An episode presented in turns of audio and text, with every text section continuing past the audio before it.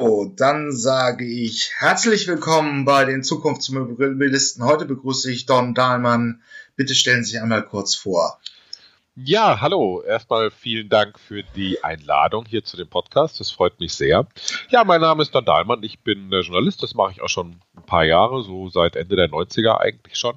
Und ähm, ich habe äh, angefangen äh, in einem ganz anderen Bereich eigentlich mal mit Musik, aber äh, habe mich dann den Autos auch zugewandt sehr schnell und da habe ich angefangen, ganz normal, wie man das immer machte, früher auch einfach über Autos zu schreiben, Testberichte und so weiter. Und habe aber nebenbei auch immer einen sehr guten äh, Draht gehabt zur Technologie, äh, also alles, was so mit Computern und so weiter zu tun hat, Internet sehr früh. Und äh, habe festgestellt, dass es da ähm, große Synergien offensichtlich sich äh, zusammenbilden oder zusammenbrauen.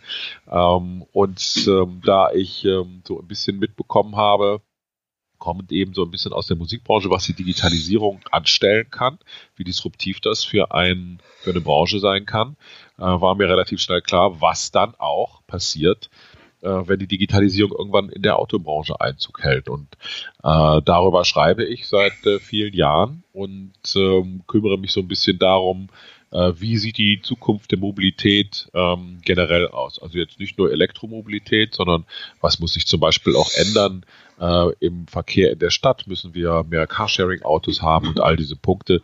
Das sind Sachen, äh, über die ich regelmäßig äh, schreibe, unter anderem für die Gründerszene. Da habe ich eine wöchentliche Kolumne, das ist ein Wirtschaftsmagazin für Startups. Äh, und äh, dann schreibe ich für eMobili, das ist ein Elektro- Fahrzeugmagazin von Richard Gutjahr. Mhm. Äh, da bin ich unterwegs und dann äh, mache ich verschiedene Podcasts, auch noch unter anderem äh, dann auf Englisch allerdings ähm, bei mobilegeeks.com. Ja, äh, Sascha Palenberg ist ja auch vielen Digitalen bekannt. Das ist ja sein ehemaliges Projekt. Er ist ja jetzt bei Daimler. Äh, ist richtig, ne? Ja, genau. Ähm, ja, im Prinzip, wenn man in die 90er, das hatte ich sogar gestern im Gespräch, wenn man in die 90er zurückgeht, da kam Net Napster auf, die erste Disruptionswelle für die Musik. Ähm, das heißt also, wir, wir sind ja noch die Generation, die sich früher auch mal Schallplatten und CDs gekauft hat. Also, und dann begann Ende der 90er eben diese Transformation zu immer mehr digitalen Nutzung. Und heute haben wir alles auf einer Spotify-Liste.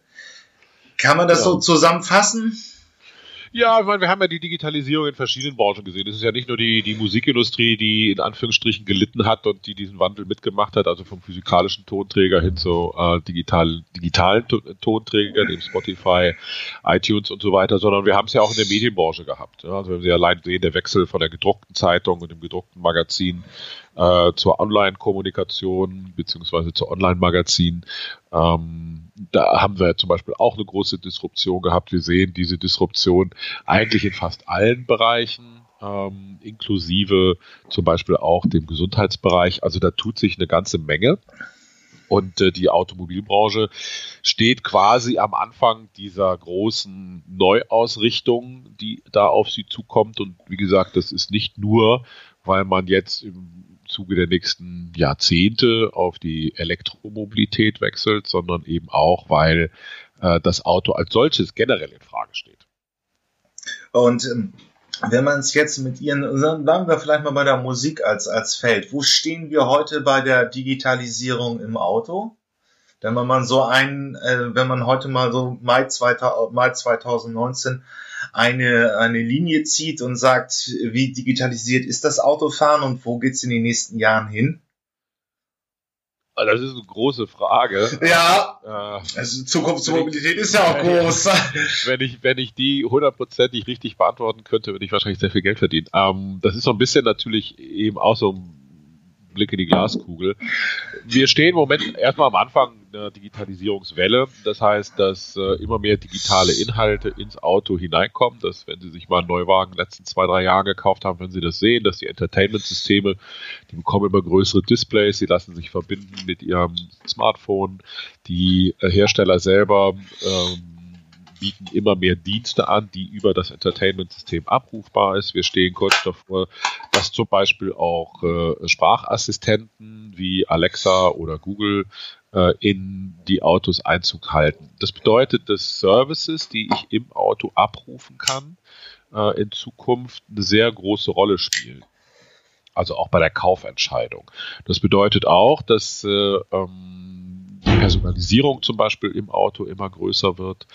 Ähm, das bedeutet auch, dass die, ähm, die Frage, wie wichtig ist das Auto oder die Marke, äh, nicht mehr davon abhängt, welcher Motor da drin ist, weil wir in Zukunft wahrscheinlich eh alle E-Motoren haben, sondern sie würde abhängen ein bisschen von der Reichweite, die mir ein Fahrzeug bietet. Da gibt es Unterschiede bei den Herstellern, aber sie wird auch davon abhängen, wie viel Services bietet mir ein Auto an. Also kann ich zum Beispiel meine Heizung, die ich zu Hause mit Alexa steuere, kann ich die auch aus meinem Auto heraus steuern.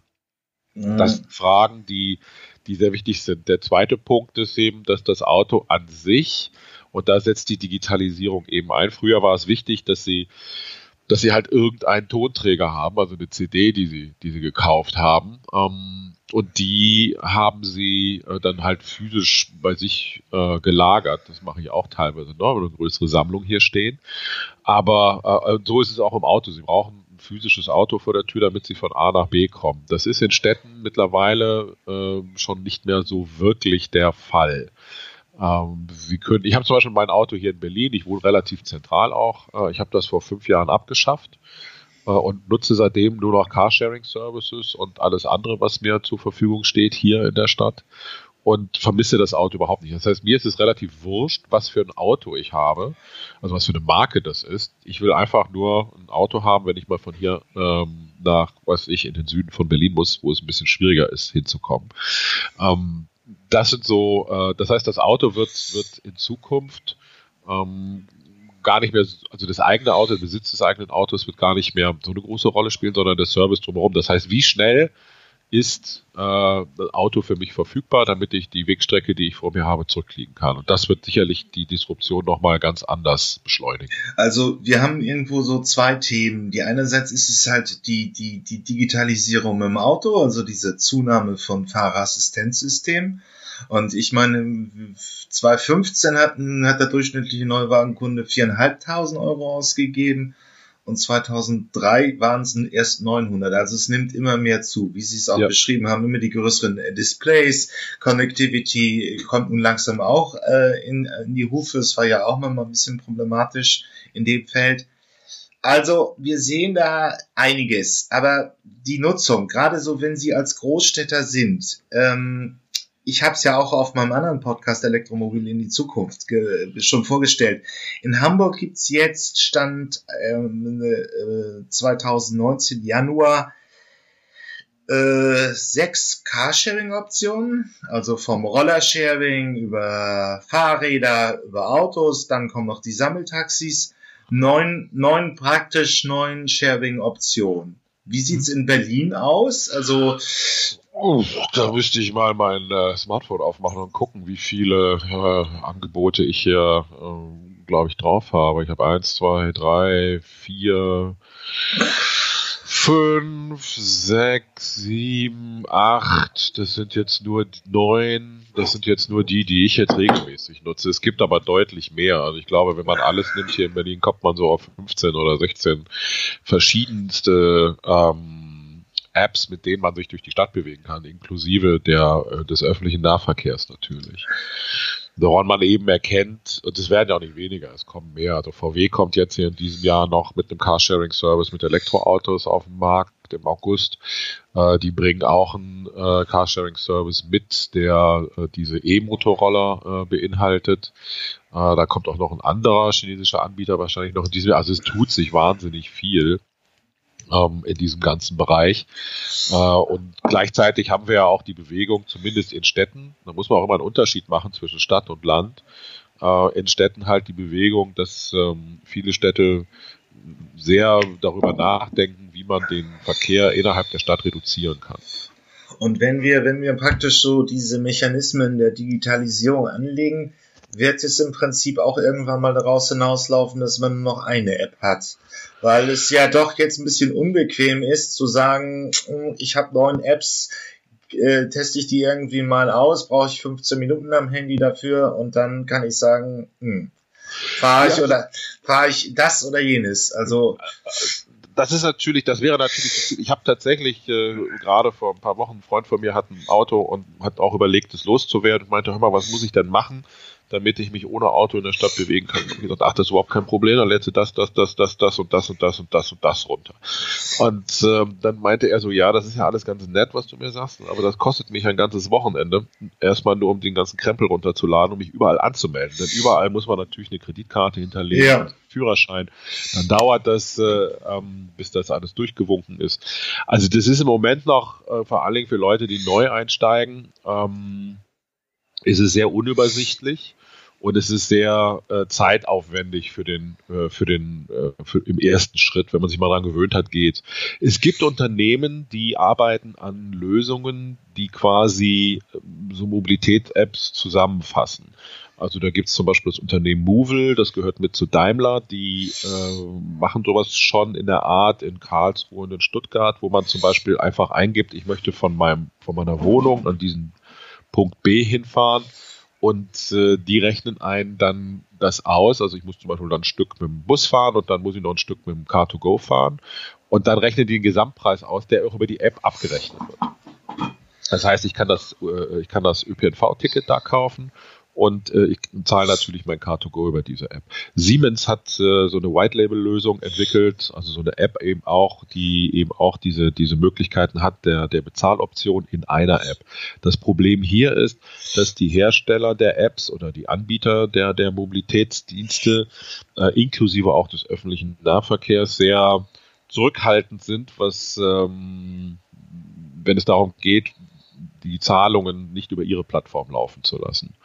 Äh, das wird sicherlich noch ein bisschen dauern, bis wir, bis wir da eine App finden, die diese Dinge beinhaltet. Ich weiß, dass die BVG hier auch in Berlin an sowas Ähnlichem arbeitet, aber es ist, äh, es wird sicherlich noch einige Jahre dauern, äh, bis ja. hier was passiert. Das kann ich mir vorstellen, aber es ist natürlich auch die Frage, es ist natürlich bei vielen Strategieleuten in der, in der Automobilindustrie auch immer so ein Thema wer wird das Amazon der Mobilität? Genau. Ähm, das ist dann die Frage. Ähm, aber wenn man jetzt in der, in der äh, und, und welche Rolle spielt noch so der klassische ÖPNV? Na, der ÖPNV ist so das Rückgrat, also zumindest in den Städten, ähm, Metropolen oder größeren Metropolen. Der ÖPNV ist und wird das Rückgrat der gesamten Mobilität bleiben. Also die Städte werden nicht drumherum kommen, egal ob das Hamburg, München, Köln, Berlin, Frankfurt oder sowas ist. Die werden nicht darum äh, zurückkommen, die, äh, die Mobilität oder den öffentlichen Nahverkehr weiter auszubauen.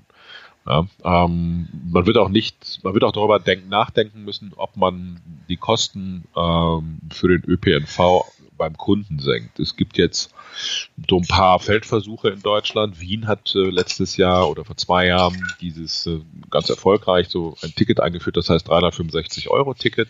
Das gilt ein Jahr, kostet also quasi ein Euro pro Tag und ist gut angenommen worden. Was ähnliches gibt es äh, in Bonn und noch in einer anderen Stadt in, in Deutschland, habe ich jetzt vergessen, welche das war.